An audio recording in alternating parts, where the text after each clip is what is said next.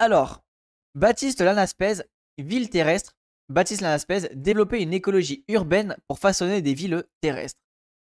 On va voir. Alors, faut-il remettre la nature en ville, ensauvager les villes?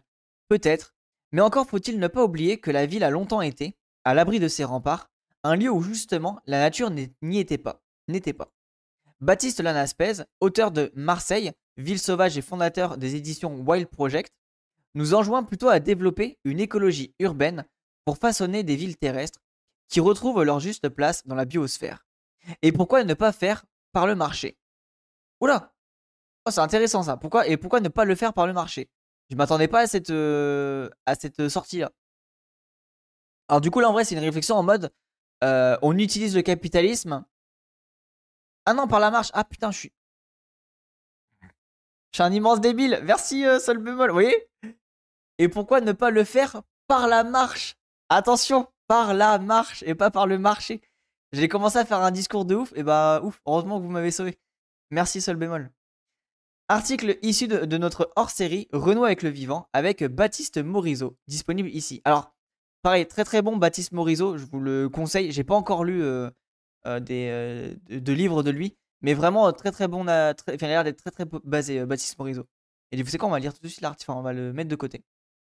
J'ai fait les gros yeux quand j'ai entendu le marché. Oui, moi aussi j'ai fait les gros yeux, mais je me suis dit, bah attends, peut-être qu'il a, un point de vue genre euh, un peu intéressant et tout, mais je me suis dit, ouais, ça paraît bizarre quand même, tu vois. La texte socialisme libéral. Oui, pareil, j'étais un peu choqué, mais ça. Vous inquiétez pas, les gens. Il l'a dit, c'était bien la marche et pas le marché. Désolé. L'idée ambiante est qu'il faudrait remettre de la nature en ville. Vous, à contrario, vous parlez plutôt de remettre la ville dans la nature. Quelle est la différence? J'ai parcouru du chemin entre la première édition de Marseille Ville Sauvage, en 2012 et sa réédition en 2020. Cela se ressent notamment dans le passage du terme ville sauvage à celui de ville terrestre. À l'époque, j'avais une fascination esthétique et philosophique pour la documentation de l'irruption du végétal dans la ville, dans le prolongement des travaux de Gilles Clément. Ah ok, c'est intéressant ça. En plus, il est, vraiment honnête euh, dans son, dans son projet, enfin, dans sa manière d'avancer. quoi. L'idée sous-jacente était de faire de Marseille la capitale du tiers paysage, car on y retrouve de nombreux espaces vacants, riches dents creuses et urbanisme qu'on pourrait qualifier de spontané. C'est euh, l'anti-haussmanien par excellence, une ville où les choses dont on ne veut pas repoussent malgré tout. Cela éveillait en moi des émotions très profondes de l'ordre de la renaissance, de l'insubordination, de la désobéissance douce. Ah, ça a l'air d'être un mec un peu euh, poétique a priori. Genre, ça se voit là, il est un peu en mode euh, poétique. Euh. ça se voit qu'il a une petite touche philosophique. C'est assez mignon, je trouve. Enfin, mignon, c'est poétique quoi. D'un point de vue conceptuel, ces plantes rudérales qui poussent entre les pavés, dans les décombres des ruines, viennent nous vous rappeler que dès que l'action humaine s'arrête, la végétation, ce socle de la pyramide biotique, repousse et que la ville n'est pas, comme le pense Hegel, le milieu dans lequel l'esprit peut advenir mais un fragment intéressant de l'écorce terrestre. Il n'y a donc pas à remettre la ville dans la nature, la ville est dans la nature. Ah, on est d'accord, voilà. Cette phrase est à la limite de l'impensable, car on s'est habitué à désigner la nature comme l'autre de la ville et l'autre de l'humain. Oui, putain, ouais, bah c'est bien, on, va être, on est d'accord au moins. Ce qui rend le dualisme homme-nature possible, c'est la ville, qui en est la condition de possibilité matérielle, l'infrastructure. C'était mon projet alors de décrire cette ville sauvage dans une forme originaire, originale, libre.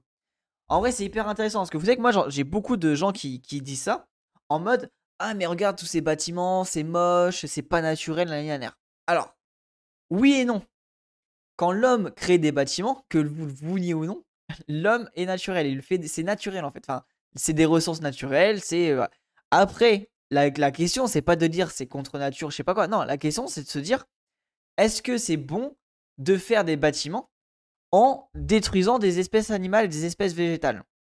Et du coup, la vraie question, c'est quelle est euh, l'espèce de parallèle, enfin quelle est la balance euh, risque-bénéfice entre guillemets, euh, quelle est la balance qu'on pourrait faire entre le vivant et le et le l'environnement, enfin l'habitation? Et en fait, ce qu'il faudrait penser, enfin essayer de faire, c'est par exemple bah, quand vous faites un, HLM qui prend beaucoup d'espace de, de mètres carrés de, de béton pur et dur, bah, autour, il faudrait faire une grosse surface boisée ou en tout cas euh, euh, une grosse surface euh, végétale pour compenser en fait le fait qu'on ait enlevé une bloc de vivant. Moi, je le vois comme ça en tout cas. Et, c'est pour ça qu'il ne faut pas voir l'architecte, en tout cas l'urbanisme, comme quelque chose de contre nature. C'est quelque chose qui participe à la nature. Par contre, on pourrait le faire de manière beaucoup plus. comme dit Malcolm Fernand, Fernand, il dit moins colonial. On pourrait le faire de manière beaucoup plus décoloniale. Un, espace vivant partagé avec les non-vivants. Vivre en harmonie avec son biotope. Ouais, en vrai, c'est un très bon terme, Léonardin. J'aime beaucoup, ouais. on fait des habitats troglodytes. Troglodytes. En plus, c'est ouais, de ouf. Et, pour ça que moi, je trouve que les gens qui disent ouais, les bâtiments, c'est contre nature, etc. En fait, MDR, quoi. Regardez les termitières, regardez les oiseaux qui font des nids, regardez les, galeries des fourmis. En fait, tous les animaux agissent sur l'environnement. C'est pas parce que nous on le fait de manière sans les autres vivants qu'on n'est pas qu'on est différent en fait. Non, c'est oui, on est différent, on est des connards parce qu'on le fait comme ça, mais on sort pas de la nature parce qu'on fait ça. Non, on est toujours des êtres humains, on est toujours des, êtres de nature. On est en fait on est de, on fait partie du vivant on fait partie de, des animaux qui qui transforment leur environnement. Donc pour moi le début très intéressant. Qu'est-ce qui a changé? Je pouvais faire cela à l'époque. Ouais, je pouvais faire cela à l'époque parce qu'il n'y avait presque rien d'écrit sur le sujet, à part des travaux de quelques pionniers, comme le, géographe Nathalie Blanc, la géographe Nathalie Blanc, l'écologue Philippe Clergeau, le géographe Augustin Berck, le paysagiste, la paysagiste Anne Washington Spearn. C'était une manière d'interpeller le monde de l'urbanisme et de l'architecture. Dix ans plus tard, les choses ont énormément changé. Les projets scientifiques sur la nature en ville, initiés à la suite du Grenelle de l'environnement, ont donné lieu à des dispositifs réglementaires d'intégration de la trame verte dans le PLU, plan local d'urbanisme. C'est un événement décisif, pas tant en termes de résultats, mais en termes de culture institutionnelle, parce que la préservation ou la création de continuité végétale va jouer un rôle réglementaire dans le PLU. Ok, hyper intéressant ça. Pour ceux qui veulent, on a fait, on a fait un react sur des urbanistes, euh, des, architectes en Arte Regard des architectes qui essayaient de construire un, bâtiment full recyclé.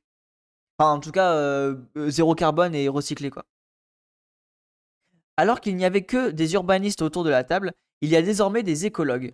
Ce qui n'empêche pas que les uns ne, comprennent pas encore dans le détail la discipline de l'autre. Alors, écologues, pour le coup, c'est vraiment ceux qui sont scientifiques de l'écologie, c'est pas les militants écologistes. Hein. Les élus ne se sont mis à communiquer sur ces projets et ont arrêté d'asphalter les pieds d'arbres en tenant des discours parfois naïfs sur le rôle de la nature en ville. Pour moi, cela devrait euh, devenir problématique. Ah, attends, c'est intéressant ça. Euh, c'est bizarre parce que, attends, ils ont, ont arrêté d'asphalter les pieds en tenant des discours. En vrai, c'est intéressant parce que du coup, ils ont avancé, ils ont avancé écologiquement, mais en tenant des, discours qui étaient contresens. Et du coup, il, il, est en mode, bah tiens, c'est particulier de faire ça parce que oui, on avance, euh, on avance dans le matériel, enfin, on, avance sur le côté réel, mais les discours sont tellement pas carrés que du coup, c'est pas ouf. Les, les idées que j'ai essayé dans le livre de faire délicatement avancer sur un plan quelque peu poétique étaient en train de devenir une espèce de comme institutionnel. Très classe, moyenne supérieure. Je me retrouvais malgré moi solidaire à ce phénomène. Je me reprochais d'avoir été l'avant-poste d'un mouvement que je désapprouvais dans la forme que je prenais, qu'il prenait. Ok, hyper intéressant ça. En mode, il s'est fait avoir par le, par le discours euh, capitaliste, quoi. Très intéressant. Pourquoi il fait des, couleurs dégueulasses là? J'ai rédigé à ce moment-là un petit texte de mise en point avec moi-même, intitulé Ville terrestre, que j'ai étendu pour en faire à la préface de cette nouvelle édition. L'idée est la suivante. Si la question de la nature en ville est intéressante, c'est uniquement dans la mesure où elle est solidaire et de l'intégration écologique des villes. C'est-à-dire de la façon dont les sociétés humaines s'inscrivent dans la biosphère. Ah, let's go Mais oui, il a raison. En mode, euh, si c'est pour faire un truc qui exclut les, classes sociales euh, plus basses, ça dégage en fait.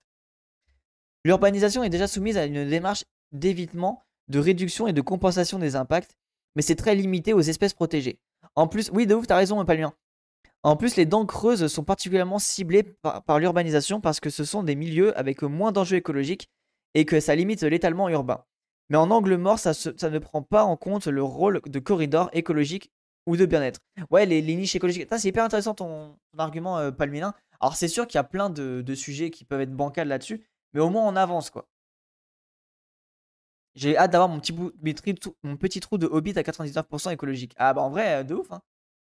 En vrai, avoir une maison euh, écologique avec une autonomie é- électricité et compagnie, ça serait tellement bien, tu vois.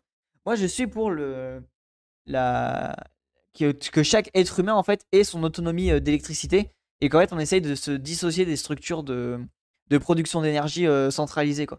Moi, je suis à fond pour la décentralisation de, l'électricité et permettre en gros de. se- En fait, ça c'est l'idée de Gorz, permettre en gros que euh, on, s'émancipe des technologies verrou et qu'on arrive à avoir des technologies euh, plus émancipatrices avec des trucs individuels euh, qui sont facilement réparables, etc. Alors, est-ce que c'est fais- est-ce que c'est faisable? J'en ai aucune idée. Mais j'aime beaucoup cette réflexion de, de André Gorz sur le sujet.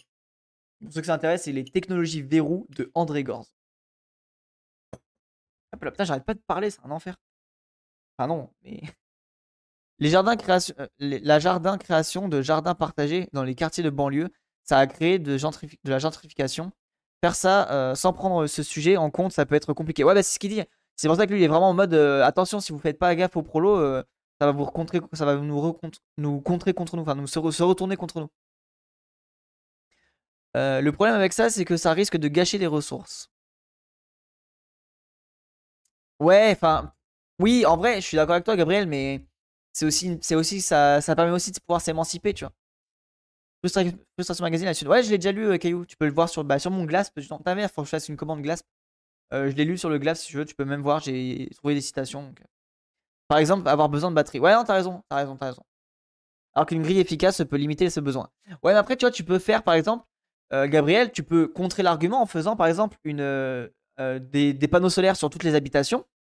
Et quand tu as trop d'électricité, tu nourris l'habitation voisine.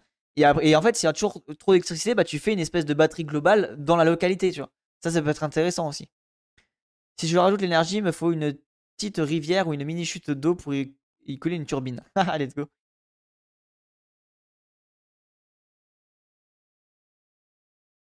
Mais ouais, c'est intéressant ces réflexions sur l'énergie et comment on pourrait faire pour euh, bah, décentraliser tout le bordel. Et André Gorz était très très intéressant là-dessus. Faudrait qu'on lise un peu plus d'articles euh, là-dessus. Il y a un langage très nature en ville qui se développe chez les urbanistes et au sein des collectivités. Celui de l'écologie du paysage. La tâche, la niche, le corridor, le passage, la trame. Faut-il de tout de même parler de ce langage? Si je dis oui, cela donne l'impression que nos problèmes sont relativement faciles à régler. Il suffirait que les urbanistes apprennent le langage de l'écologie du paysage. Simplement, cette position, si respectable soit-elle, n'est pas à la hauteur de l'enjeu. Nous sommes au seuil d'une révolution écologique des villes qui est d'une ampleur qui nous dépasse tous. Aucune personne, aucune discipline, aucun champ de recherche ne peut prétendre faire autorité. Ça, je suis un peu réel. euh, Ça, je je suis d'accord avec ce- cet argument-là. En vrai, les changements vont tellement être énormes qu'on ne peut pas dire tu as raison, tu as tort. Il va falloir vraiment questionner à fond tout ça et faire des vrais euh, sujets de recherche, quoi. Ouais, ça ok, mais dans tous les cas, il faut des infrastructures et une vraie solidarité et des échelles supranationales. Ah, t'as ce côté-là, ok, c'est intéressant. Moi, en vrai, je, je pense aussi avec toi, mais vu que j'ai aussi cette critique de l'État-nation, j'ai toujours ce truc euh, en mode euh, cette balance. Et oui, à l'heure actuelle, je pense que t'as raison, tu vois.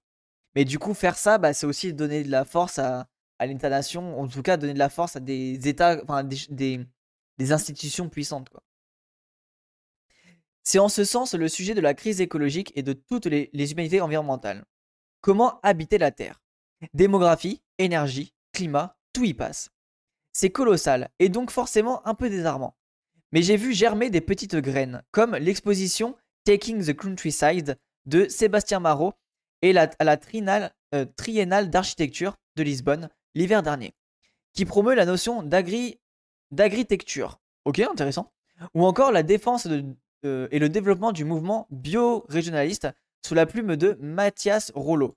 Alors, bio-régionaliste, attention, euh, selon euh, qui en parle, ça peut aussi tendre vers du.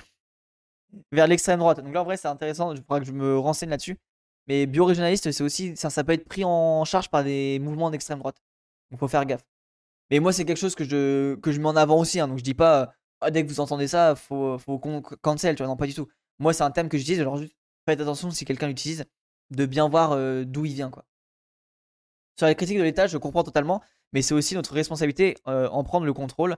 Et on chie dans la colle en ce moment là-dessus. Ouais, en vrai, je suis d'accord avec toi, Gabriel. Moi, je pense que la première étape, c'est d'abord prendre le contrôle de l'État et après, euh, peut-être réduire sa puissance ou se questionner, tu vois. Mais oui, il faut être matérialiste et pour le moment, on peut pas dire ah bah venez, on va arrêter de on, va faire comme si l'État n'existe pas, tu vois. Bah non, les cocos, c'est pas comme ça que ça fonctionne, Le, monde réel existe et le monde réel c'est un État puissant, les États-nations qui sont tellement puissants que bah, Israël est en place quoi.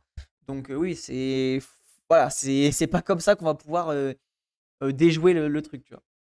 On vise le pouvoir ou rien, exactement. Peu importe comment c'est fait, on vise le pouvoir. c'est ce que font les bourgeois faire session. Ouais, c'est ça réel. Ce sont là des dynamiques de recherche qui me semblent très prometteuses et tracent des lignes directrices pour des programmes de recherche dans les années qui viennent. Elles pourraient aussi favoriser l'émergence chez les aménageurs et chez les écologues d'une culture partagée de l'écologie urbaine, ou plutôt d'un urbanisme écologique. Pour cela, toutes les bonnes volontés sont bienvenues, de ceux qui font un potager sur leur terrasse, à ceux qui prennent la place du piéton dans la ville, ou l'agriculture urbaine, à tous les collectifs d'architectes comme Bruit du Frigo ou Yves Wickamp, euh, qui travaillent pour une, certaine depuis 20 ans, pour certains depuis 20 ans, à reformer la structure de, la commande publique.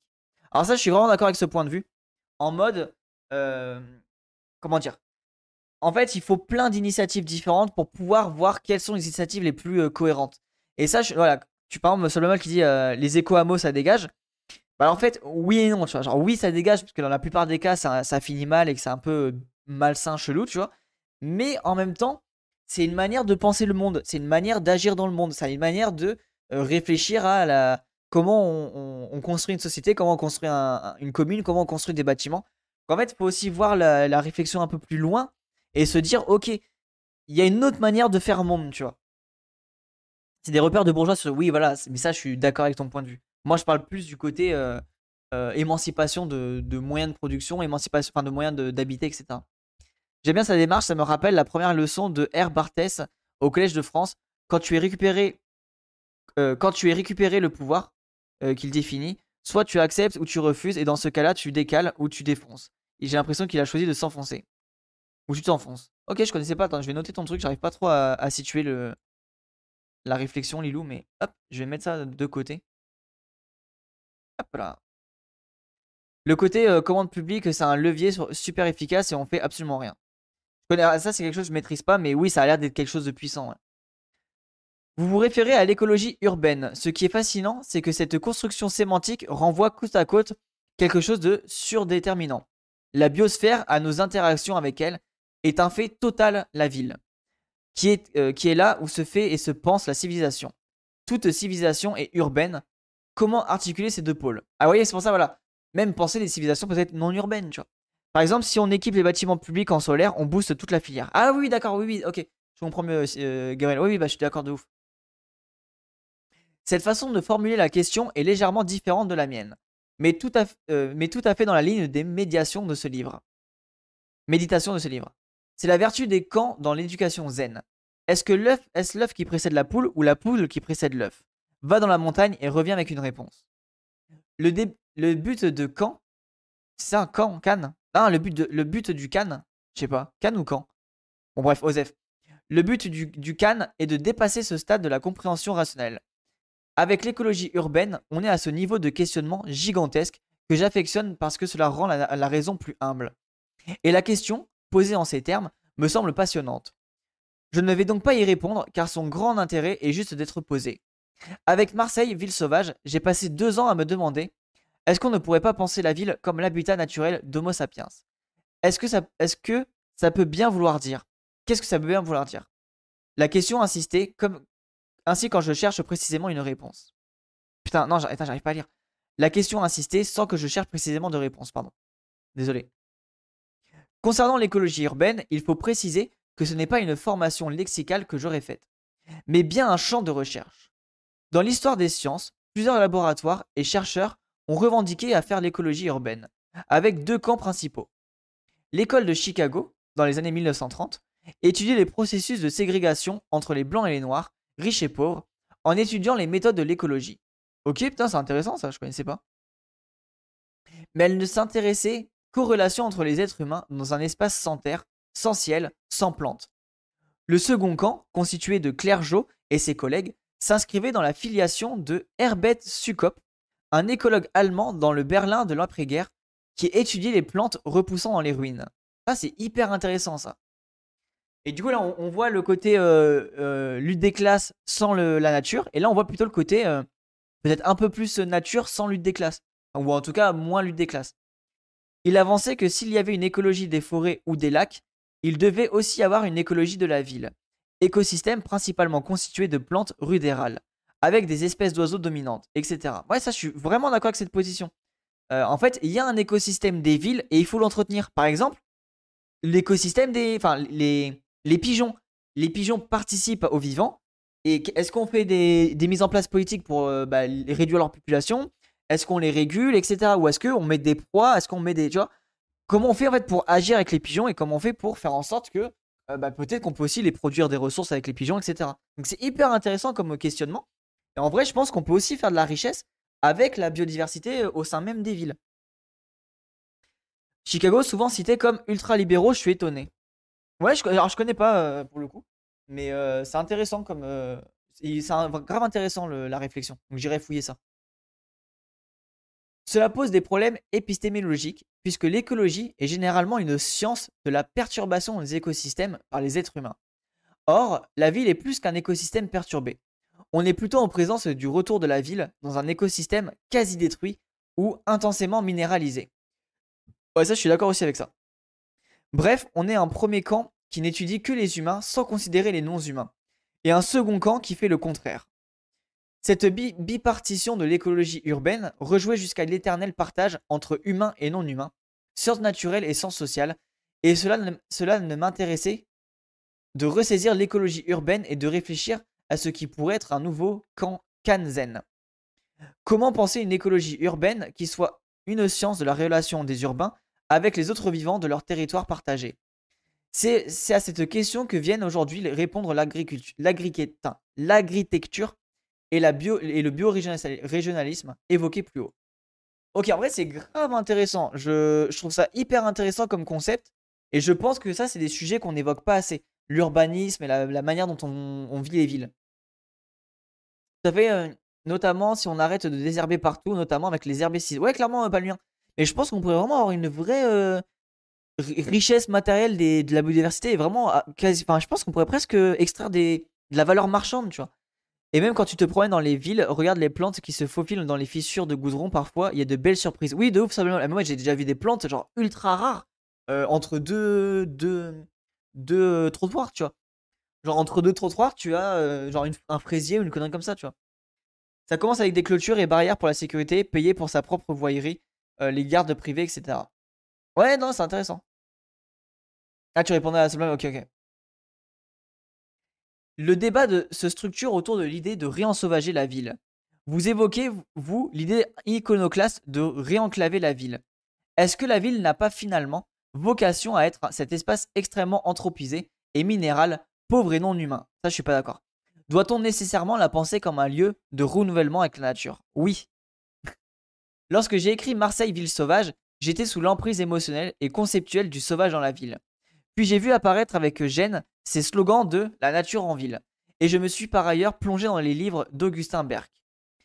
A débuté alors une période de quelques années où, sans oser, le dire trop fort, car je marche sur des œufs avec les sujets complexes, je proposais une idée un peu taboue renclaver les villes. Après tout, le modèle urbain éternel, avant la civilisation industrielle, et pour toutes les civilisations était celui d'une ville avec des murailles au-delà des champs pour alimenter et retournent, euh, retournent les matières fécales et urines, ce qui a produit un métabolisme complet ville-campagne. Oh, c'est intéressant ça. Alors, je, suis pas hyper d'accord, mais euh, pourquoi pas. La tech marchande, c'était Mitterrand qui disait euh, faut mettre dans le marché le terrain agricole pour le protéger. Ouais, après, moi, quand je dis marchande, c'est peut-être pas le meilleur des termes, mais. Euh, tout à fait, en Méditerranée, notamment à Marseille, on peut trouver des espèces protégées et très rares en ville, périphérie urbaine. Oh, let's go, je savais pas ça. Merci pour les infos, Pierre Dans l'enceinte de la ville, pas besoin de plantes. Ce n'est pas le lieu. Berck avait formulé avec force cette idée dans un livre magistral intitulé Histoire de l'habitat idéal de l'Orient vers l'Occident, publié aux éditions du, du Félin en 2010, qui fait une genèse du pavillonnaire depuis la Chine antique et la fascination des urbains pour une nature mal comprise. L'urbain rêve de nature, voire de vivre dans la nature.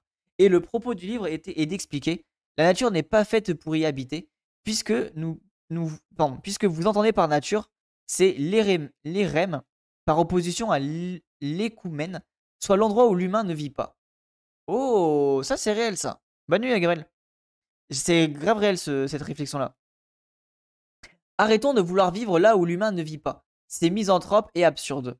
Restez chez vous, les humains, habitez en ville. Il dit également que la mise en scène par une muraille du rapport ville-nature a toujours fait partie des dispositifs par lesquels un mode de vie a mis en scène le sens qu'il donne. En vrai, ça me fait penser à, SNK, l'image de la ville, euh, en gros, quand il parle de muraille, bah, en fait, je vois un peu l'image de Shigenshina dans, dans, dans SNK avec les, murailles autour de, des villes. Et c'est vrai que la nature n'existe pas vraiment par la rivière.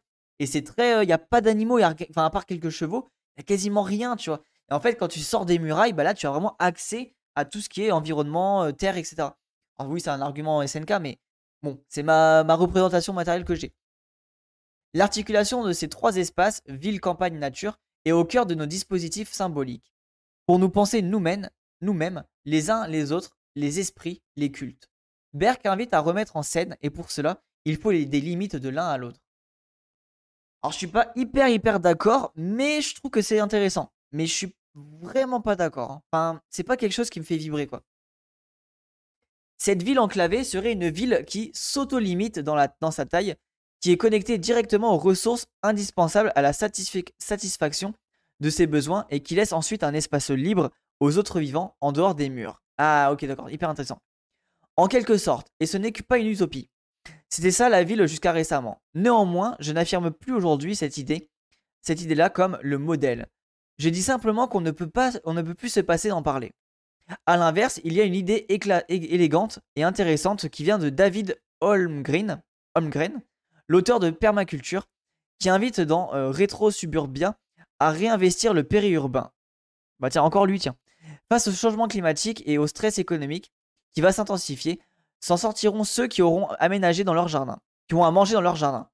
Ouais, je vois la tech. Après, ça, c'est pareil, c'est que qui a un jardin, euh, qui a la possibilité de pouvoir euh, une zone pour faire de la culture et compagnie, tu vois. Quand tu vis dans des tours où il y a à peine des balcons, voire pas de balcons, bon, je, suis d'accord, hein, mais c'est là où tu vois que le partage des, terres et des ressources de terre ne sont pas accessibles à tout le monde, quoi. Les centres-villes risquent de se retrouver mis à mal. Et les gens isolés aussi. donc ça c'est vrai. Si, le périurbain devient un grand jardin où les gens peuvent cultiver dans leur pavillon, alors c'est là qu'est l'avenir. Ah ok d'accord, vu comme ça, d'accord, ok, je suis d'accord avec ce positionnement du coup. Il ne faut donc pas tenter de revenir à des villes contenues, trop tard, ni détruire le périurbain, mais le cultiver. C'est à ce quoi ressemblait la France du, XVIe siècle, en XVIIe siècle, une série de bourgs ruraux et de campagnes habitées. Oui, en fait, moi, là où je suis d'accord avec lui, c'est je pense qu'il faut aussi arrêter l'exode rural, quoi. Il faut aussi revenir en campagne et arrêter de vivre que dans des villes. Il faut euh, repartager la, population dans différentes euh, situations de, France et vraiment requestionner toute notre manière d'habiter la, terre avec bah, voilà, l'accès à un jardin pour tous, euh, une, une, taille d'habitation qui soit ni trop grande ni trop petite, euh, en mode un peu genre je sais pas genre 30 euh, mètres carrés par habitant ou un truc comme ça tu vois, ou 20 mètres carrés par habitant, je sais pas comment on pourrait faire. La question de la muraille symbolique de la ville est intéressante. En séparant, elle permet d'exister. Mais on, revient à une humanité de citadins qui regarde la nature depuis ses remparts. En souhaitant recréer ce partage plus net, est-ce qu'on ne se mord pas la queue? Ou le problème aujourd'hui ne serait-il pas tant dans le partage entre nature et culture que la domination de l'une et l'autre, le l'une sur l'autre? Ma réponse est du geste à la cité, d'Augustin Berg. Il analyse la finesse de la spatialité japonaise, c'est-à-dire le rapport de cette société aux trois espaces, ville, campagne et nature, et surtout la mise en scène de ces trois rapports à toutes les échelles, de la porte du jardin à la terrasse, à la vue sur les lointains. Oui, alors bon, le Japon, ok, pourquoi pas, mais euh, euh, le Japon, c'est aussi des immenses tours euh, où les habitants ils dorment dans des, dans des tubes, quoi. J'aime bien la tech, si tu acceptes la ville, tu acceptes aussi le côté minéral et tu, tu la représentes par les murailles. Ouais, j'aime bien le côté. En vrai, c'est hyper intéressant. Hein. Mais ça me convainc pas de ouf. Genre, je suis en mode. Il manque quelque chose, tu vois. On regarde la montagne au loin depuis son Angawa terrasse. Un muret cache l'espace de la ville et de la campagne. Le jardin, sauvagement sophistiqué, se met en continuité avec la montagne. Les kami, dieux de la montagne, descendent le long de la pente, comme l'eau, et la maison est mise sur pilotis pour laisser circuler ses esprits sous elle. Ah déjà ça c'est hyper intéressant, de faire des maisons sous pilotis. en vrai, c'est grave intéressant pour avoir justement du vivant qui puisse euh, euh, vivre et, partager, tu vois. Ça, par exemple, ça peut être quelque chose qu'on pourrait mettre. Enfin, après, pilotis, mais tu vois, il y a une catastrophe naturelle, bah, faut que ça tienne, quoi. Mais j'aime beaucoup la réflexion des maisons pilotis. Des poèmes traditionnels viennent aussi faire vivre la montagne, vivre la montagne dans la culture, tandis que la cérémonie du thé se fait dans une petite cabane qui rejoue l'ermite dans sa montagne. Puis on sort de chez soi et on est dans Tokyo. On ne peut bien entendu pas prendre cela en modèle, l'importer dans notre culture. Mais on pourrait sûrement retrouver dans notre tradition occidentale, urbaine et rurale, des éléments à mobiliser pour articuler forme urbaine, forme symbolique, sensibilité, et la, ville devienne un lieu d'éducation et notre d'inscription dans la nature. Ouais. En fait, je suis d'accord avec lui, mais ça paraît un peu irréaliste, quoi. Le problème, c'est qu'on risque de faire exploser l'étalement urbain euh, et le besoin de voitures si on refait un exode rural. Euh, cela complexifie, le sujet. Mais en fait, non. Là où je on pourrait sortir de la voiture, c'est en fait, c'est faire vraiment des, espèces de petites communes où chaque commune a euh, les moyens de pouvoir vivre dignement. Et du coup, tu fais des transports en commun, genre ferroviaire, etc. Et tu essaies de connecter toutes les communes ensemble. Tu vois. Après, c'est un bordel monstre, hein, mais il faudrait faire un truc comme ça. Le pire urbain, beaucoup le subissent, ou le vivant euh, par simple contrainte économique. Donc bon, euh, j'ai du mal à le réinvestir tech un peu bourgeois. Je suis un petit peu d'accord, euh, le fébrien. Après, c'est aussi une tech qui permet de penser l'après. faut pas dire à chaque fois, ouais, vas-y, c'est bourgeois parce que ça me correspond pas. Ça permet aussi de penser l'après, tu vois. Ouais, mais est-ce que remettre de la nature à l'intérieur, c'est pas juste du greenwashing? C'est la question qu'il me semble être posée. Ouais, j'aime bien. Pareil avec le jardin de nos grands-parents, ils faisaient ça avec, par plaisir. Ah oui, à l'intérieur de la ville, c'est juste du greenwashing. Ah oui, d'accord. Euh... Ouais, je suis. Putain, je vois le point. Ok, je vois le point. Je suis d'accord avec toi. Ok. Allez, je vais le noter. Je trouve que ton point il est hyper intéressant. Et c'est vrai que c'est un peu un angle mort que j'ai pas et je comprends l'angle. Oui, t'as raison. Puis c'est ça dans tout l'article depuis tout à l'heure. Euh... Ouais, mais là tu refuses la ville, c'est acceptable. Ouais, ouais. Peut-être que je me trompe, mais j'aime bien le modèle allemand où il y a beaucoup de petites villes plus que de petites communes à la française. Euh, plus que de petites communes. Ouais, en vrai, pourquoi pas? Oui, pourquoi pas des petites villes en vrai de vrai. Mais déjà, moi, je suis en mode, je pense qu'il faut soit euh, faire des gros bâtiments et, ou, en bas, il y a un jardin pour euh, faire un, potager, etc. Ou alors faire des, des, maisons pavillonnaires, mais plus petites et avec des plus, en fait, plus petites en espace, mais sur peut-être plus d'étages, tu vois. Et c'est sûr qu'il faut re-questionner notre manière de voir les, bâtiments et aussi faire peut-être moins de mètres carrés par habitant, tu vois et c'est ça qui est dramatique quand je dis ça, parce que quand tu vois qu'il y a des habitants qui vivent dans 9 mètres carrés, voire même 4 mètres carrés, mais t'as aussi des bourgeois qui ont des châteaux, tu vois. Ça, c'est pas normal en fait. Le retour du collectif. Ouais, moi je suis pour un énorme retour du collectif, ouais, ouais, clairement. Notre sensibilité est forgée par le spectaculaire, la nature sauvage foisonnante, la taille. La taille. Est-ce qu'il faudrait stimuler, au contraire, une attention du petit, au commun, à l'épars Ça, je suis d'accord, ouais. Retour avec les petits insectes, etc. Au moineau plutôt qu'à l'aigre, la célèbre phrase d'Aldo Léopold convient bien ici. Les mauvaises herbes d'un lotissement sont porteuses de même enseignement écologique que les séquoias. Oui, euh, très belle citation ça de Aldo Léopold. Alors je vous conseille Aldo Léopold, très très belle, très belle euh, pensée. Les sentiers métropolitains ont, été pour moi une immense aventure esthétique et conceptuelle. Depuis 2010, j'ai dû faire 2000 km à pied dans les métropoles de France et du monde. Je me suis rendu compte que Parmi nos beaux compagnons de marche, les gens issus des sciences sociales comprenaient bien euh, ce qu'on faisait car il était naturel pour eux de prêter une attention soutenue à l'ordinaire. Il existe une esthétique de l'ordinaire et lorsqu'on a commencé à s'y prendre goût, c'est l'extraordinaire qui paraît banal. Oh, j'aime bien cette tech. Ça se voit que ça a un border un peu poétique et je suis vraiment d'accord avec cette tech. Genre vraiment le côté euh, euh, et réussir à avoir la beauté du monde ordinaire, la beauté du quotidien, je vous jure, c'est d'une puissance. Genre, ça vous rend mais heureux en fait. Genre, tu vois vraiment la, beauté du quotidien. Genre, les arbres, les oiseaux, euh, euh, les, plantes qui poussent et tout. en mode putain, mais c'est fascinant. J'ai l'impression de revenir à mon commentaire sur Palomar Moritz. Soit tu acceptes la ville, les multinationales, ou tu encourages la communauté, la communalité, les entreprises locales. Question de stratégie.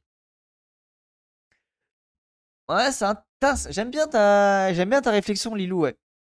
Mais tu vois, en fait, là où je suis d'accord avec toi et là où je pense qu'il y a un moment où il va falloir euh, bah, euh, arrêter ce passage-là, c'est quand est-ce qu'on dépasse ce clivage-là? Quand est-ce qu'on fait cette bascule? Euh, Là où je suis d'accord avec toi, c'est que pour le moment, l'hégémonie culturelle n'est pas présente. Du coup, ta tech, elle est complètement d'accord. Mais au moment où l'hégémonie culturelle serait présente, ben, il y a un moment, il faudra faire la bascule. Et j'espère que ça sera fait à temps, tu vois. C'est complètement ma lane aussi. Ah, let's go.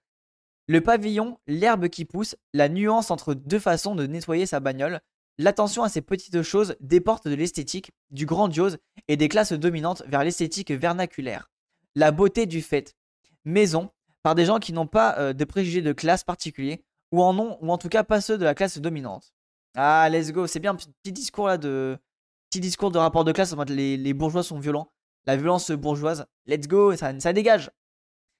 C'est de cet amour euh, du vernaculaire qu'est né le GR 2013. Il est né de toute cette histoire philosophique, esthétique et politique, de villes sauvages et de changements de paradigme. Je voulais inventer un projet simple, populaire, abordable, qui parle à ma grand-mère. J'étais conscient que notre idée de la nature se construisait aussi sur des paradigmes, non, pardon, sur des pratiques sociales comme celle de la randonnée pédestre. Sauf que cette pratique sociale de la marche se fait loin des villes. Alors pourquoi ne pas transférer dans le périurbain comme nous inviter à le faire des artistes marcheurs qui forment à Marseille une scène assez identifiée. Let's go, ouais, c'est intéressant ça, je suis d'accord avec ça. Aussi remettre un peu d'activité sportive au sein même des villes. En mode, c'est aussi beau les villes, tu vois. Le geste me paraissait iconoclaste et beau, une manière de redescendre de mes idées philosophiques pour leur donner une forme sociale. Donc c'était ça, faire randonner les gens dans le périurbain marseillais pour s'offrir une expérience collective par-delà la ville et nature. Ça a été une grande success story. 365 km homologués en 3 ans, 150 000 visiteurs en 2013, médaille d'urbanisme de l'Académie d'architecture, meilleur nouveau sentier du monde du National Geographic, 240, 240 parutions de presse. Let's go Putain, c'est une dinguerie ça, je connaissais pas. Très joli comme passage. Ouais, en vrai, c'est beau, ça sent qu'il c'est un mec qui a, il a, une fibre, fibre poétique, je trouve. Hyper intéressant. En vrai, j'ai vraiment hâte de l'écouter. En quoi cette rando dans le périurbain serait-elle par-delà euh, ville et nature? Parce qu'on se met à regarder des espaces intermédiaires qui ne sont plus vraiment urbains. Faubourg, zone industrielle, pavillon, où il y a du végétal, du bâti et de la friction entre les deux.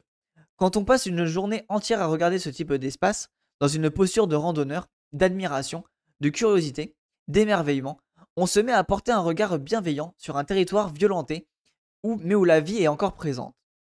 Ça, c'est grave intéressant en vrai. Euh, au sud de l'étang de Berre, il y a un bout de plage où vivent beaucoup de familles issues de, euh, repatriés d'Algérie. Au fond, on voit des raffineries de pétrole. On jouxte une zone Natura 2000 pendant qu'un avion décolle. Les gens se baignent et traînent avec des pizzas et glacières. On fait l'inventaire des mille façons dont les humains habitent la Terre. Et en même temps, on découvre des espaces auxquels on ne prête habituellement pas attention. Nos marches sont des exercices pratiques de modification de nos spatialités intimes, des manières d'habiter nos lieux de vie. Cela en devient presque ridicule de vouloir aller marcher dans les montagnes. En vrai, c'est grave stylé. Hein.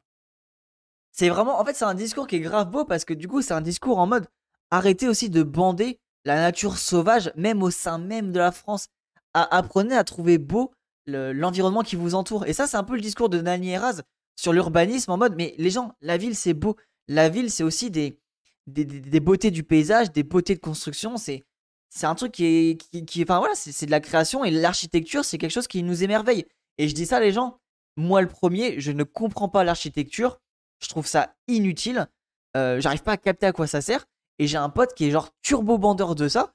Et ben en fait, cette dialectique qu'on a entre nous deux fait que bah, j'arrive à comprendre un peu le truc. Et je me dis, ouais, finalement, c'est aussi ça de d'admirer des choses, tu vois.